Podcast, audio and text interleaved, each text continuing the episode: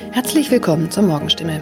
Heute ist Freitag, der 17. Dezember. Mein Name ist Christine Tanschinetz. Guten Morgen. Und das sind heute unsere Themen aus der Region. Kinderärzte sollen Impfstoff zurückhalten.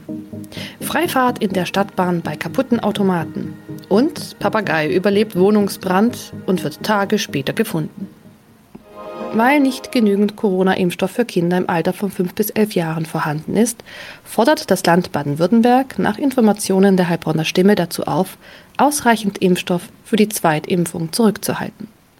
Von der Bundesebene wurde uns mitgeteilt, dass auch die Lieferung des Impfstoffs für Kinder im Alter zwischen 5 und 11 Jahren voraussichtlich nicht in der erwarteten Menge lieferbar sein wird, heißt es in einem Schreiben vom Sozialministerium, das am Donnerstag landesweit an die mobilen Impfteams, die Stadt- und Landkreise sowie an die Kinderärzte per Mail verschickt worden ist. Das Schreiben liegt unserer Redaktion vor. Baden-Württemberg wurde vom Bund zuletzt zugesagt, bis zum Jahresende rund 300.000 Dosen des Kinderimpfstoffes zu erhalten. Diese Zusage kann nun offenbar nicht eingehalten werden.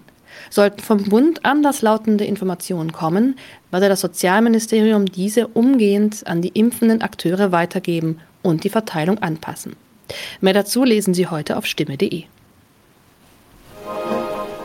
Seit 1. November hat der Stadtbahnbetreiber Albtal Verkehrsgesellschaft AVG die Fahrscheinautomaten in den Stadtbahnen stillgelegt. Sie sind noch da, funktionieren aber nicht. Da alle Haltestellen nun mit stationären Automaten ausgestattet werden, seien die Automaten in den Zügen nicht mehr nötig, erklärt die AVG die Gründe. Die Geräte sollen nun Zug um Zug in den 229 Stadtbahnen ausgebaut werden. Nur damit fällt auch die Alternative weg, wenn ein Automat an einer Haltestelle defekt ist. Was gilt dann? Manchmal sind Haltestellen einige Kilometer entfernt. Soll ein Kunde, der vielleicht wichtige Termine hat, so einen Umweg auf sich nehmen, wenn ein Automat an einem Haltepunkt defekt ist? Oder gilt eine Kulanzregel und er darf dennoch in die Bahn einsteigen? AVG-Sprecher Michael Kraut stellt für das Gebiet des Karlsruher Verkehrsverbunds klar, Dort dürfen Fahrgäste bei einem defekten Automaten an der Haltestelle einsteigen. Sie sollten den Defekt entweder dem Stadtbahnfahrer oder gegebenenfalls dem Prüfpersonal in der Bahn melden. In dem Fall werde kein erhöhtes Beförderungsentgelt verhängt. Man könne jederzeit prüfen, ob eine Störung an einem bestimmten Automaten vorlag. Auch im Heilbronner Hohenloher Haller Verkehrsverbund gilt diese Kulanzregel. Mehr dazu lesen Sie auf stimme.de. Am vergangenen Samstag kam es in Neckargartach zu einem Wohnungsbrand, bei dem ein Mann und ein Papagei verletzt wurden. Ein zweiter Papagei blieb unverletzt. Später stellte sich heraus, dass sogar ein dritter Papagei in der Wohnung sein müsste. Wenige Tage nach einem Hausbrand in Heilbronn haben Feuerwehrleute einen überlebenden Papagei aus einer betroffenen Wohnung gerettet. Ein aus der Wohnung geretteter Papagei wurde zudem vorsorglich einer Tierklinik übergeben. Der andere Vogel blieb am Samstag unverletzt. Doch damit war das Papageienproblem noch nicht gelöst. Denn am vergangenen Dienstag habe sich der verletzte Bewohner bei der Polizei gemeldet und mitgeteilt, einer seiner insgesamt drei Papageien müsste sich eigentlich noch in der Wohnung befinden. Tatsächlich entdeckten die Einsatzkräfte nach langer Suche den Vogel. Später konnten sie das Tier wohlbehalten an den Besitzer übergeben, wie es heißt. Soweit die Nachrichten aus der Region. Übrigens, die Corona-Fallzahlen in Stadt und Landkreis Heilbronn bleiben auf hohem Niveau, sind in den letzten Tagen aber deutlich zurückgegangen. Bleibt das so, wird am Sonntag die Ausgangssperre für ungeimpfte aufgehoben. Ob das eintrifft, erfahren Sie auf jeden Fall aktuell auf stimme.de. Haben Sie Kritik, Fragen oder Anregungen zu unserem Podcast? Dann schicken Sie einfach eine E-Mail an podcast.stimme.de. Weiter geht es hier mit Nachrichten aus Deutschland und der Welt mit unseren Kollegen und Kolleginnen aus Berlin. Ich verabschiede mich für diese Woche. Wir hören uns im neuen Jahr wieder und ich wünsche Ihnen eine besinnliche Weihnachtszeit und einen guten Rutsch. Vielen Dank und schönen guten Morgen. Ich bin Maja Däne und das sind heute unsere Themen aus Deutschland und der Welt. Elfmeter-Krimi in London. Italien schlägt Spanien mit 4 zu 2 und steht im Finale der Fußball-EM. Zurück ins Stadion. Die Politik gibt grünes Licht für eine Rückkehr der Fans im Profifußball. Und Delta-Virusgebiete. Der Bund lockert die Reisebeschränkungen für Portugal und Großbritannien. Ganz Italien war gestern Nacht eine einzige Megaparty, denn Italiens Fußballnationalmannschaft steht im Endspiel der Fußball-Europameisterschaft. In einem Elfmeter-Krimi hat sich das Team von Roberto Mancini gestern im Halbfinale mit 4 zu 2 gegen Spanien durchgesetzt. Und unsere Korrespondentin vor Ort, Claudia Wächter, war live dabei und mittendrin in einem Biergarten in Rom. Bierdusche, Stühle flogen durch die Luft. Es war nur noch ein Menschenknäuel. Alle lagen sich verschwitzt in den Armen, sind völlig durchgedreht. Viele hatten damit nicht mehr gerechnet. Und natürlich gab es auch die üblichen Autokorsos. Überall schwenkten die Tifosi ihre grün-weiß-roten Flaggen. Bis zum Morgen ging das so. Ein Wahnsinn einfach. Das Sommermärchen geht weiter. Die Italiener stehen also zum vierten Mal in einem EM-Endspiel. Gegen wen sie am Sonntag im Londoner Wembley Stadion antreten, das wird heute Abend nach der Partie Dänemark gegen England feststehen. Unser EM-Reporter Philipp Detlefs in London ist für uns live vor Ort. Philipp, lass uns doch erst noch mal kurz über gestern Abend und das Spiel Italien gegen Spanien reden.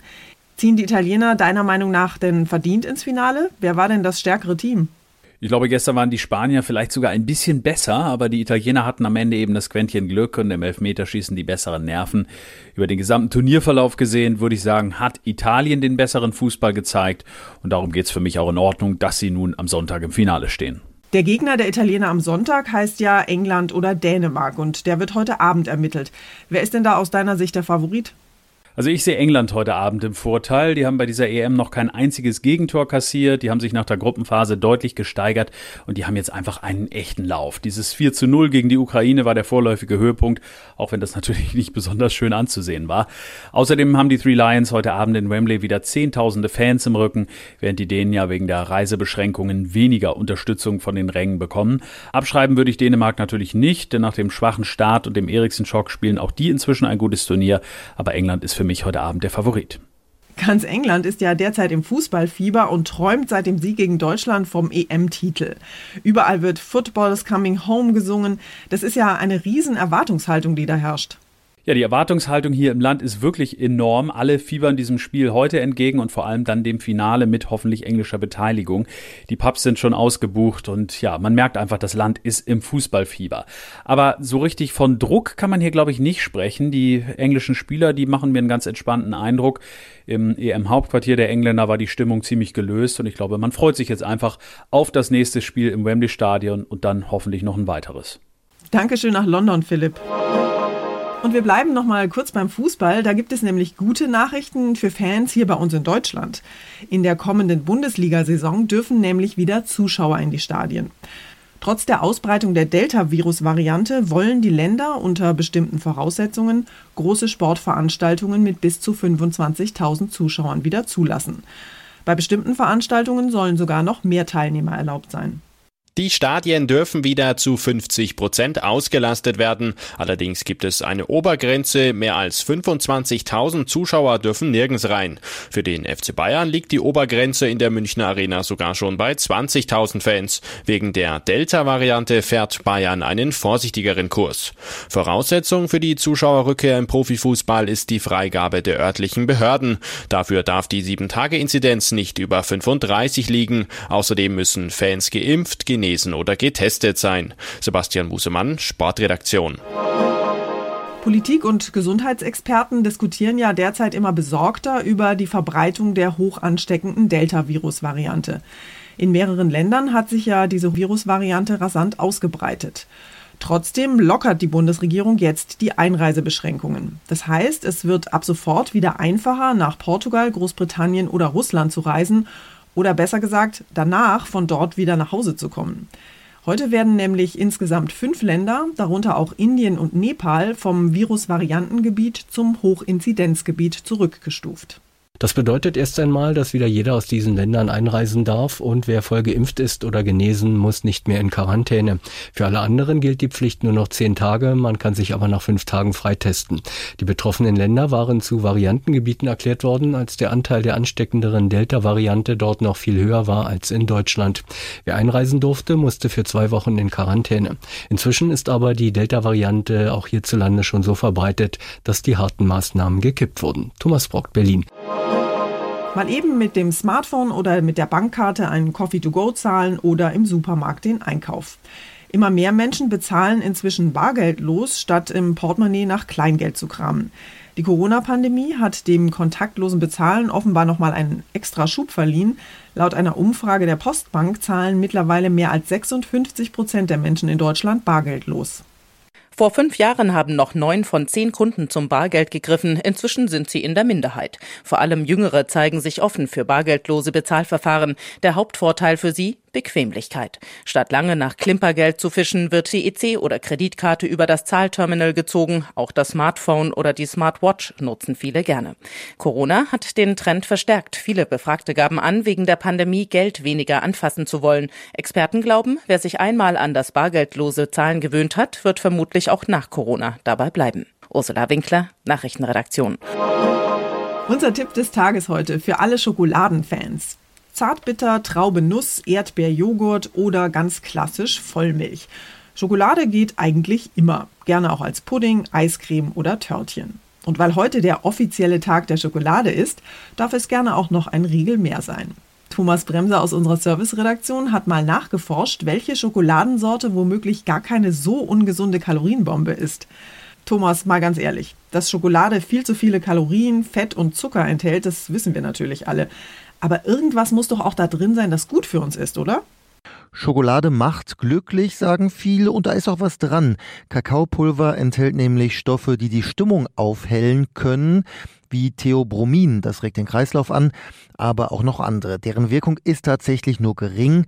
Trotzdem, wenn wir mal zwischendurch eine Schokolade essen, wird unser Belohnungssystem angeregt und dadurch werden Glücksgefühle ausgeschüttet. Und wer regelmäßig etwas Bitterschokolade isst, der kann seinen Blutdruck senken und senkt auch das Risiko für Herzinfarkt und Schlaganfall. Aber, das gehört dazu, die Stoffe, die das bewirken, stecken auch in Äpfeln. Na gut, andererseits, wenn ich die Wahl hätte zwischen Apfel oder Bitterschokolade, hm. Aber mal im Ernst, kannst du denn Tipps geben, welche Schokoladensorten die kalorienärmeren sind?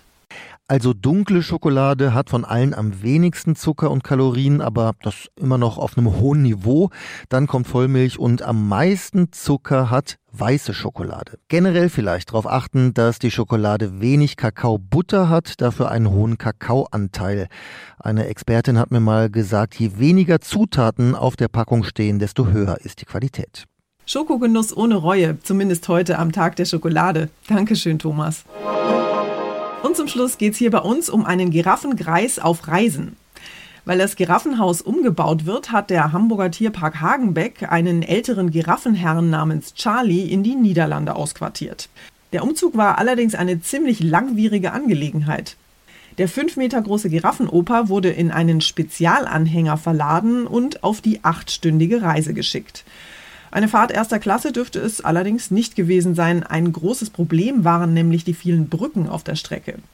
Um Verletzungen zu vermeiden, musste Charlie in seinem Anhänger den Kopf einziehen. Aber immerhin gab es als Wegzehrung ein paar Möhren. Die gute Nachricht, Charlie ist am Ende heil in Holland angekommen und die Rückreise nach Hamburg mit Kopf einziehen und Bücken, die bleibt ihm glücklicherweise erspart. Er darf nämlich in seinem niederländischen Altenheim, einem Safari-Park, bleiben und dort ganz entspannt seinen Lebensabend mit 40 Artgenossen verbringen. Das war's von mir für heute. Ich bin Maja Däne und wünsche Ihnen einen guten Start in den Tag. Tschüss und bis morgen.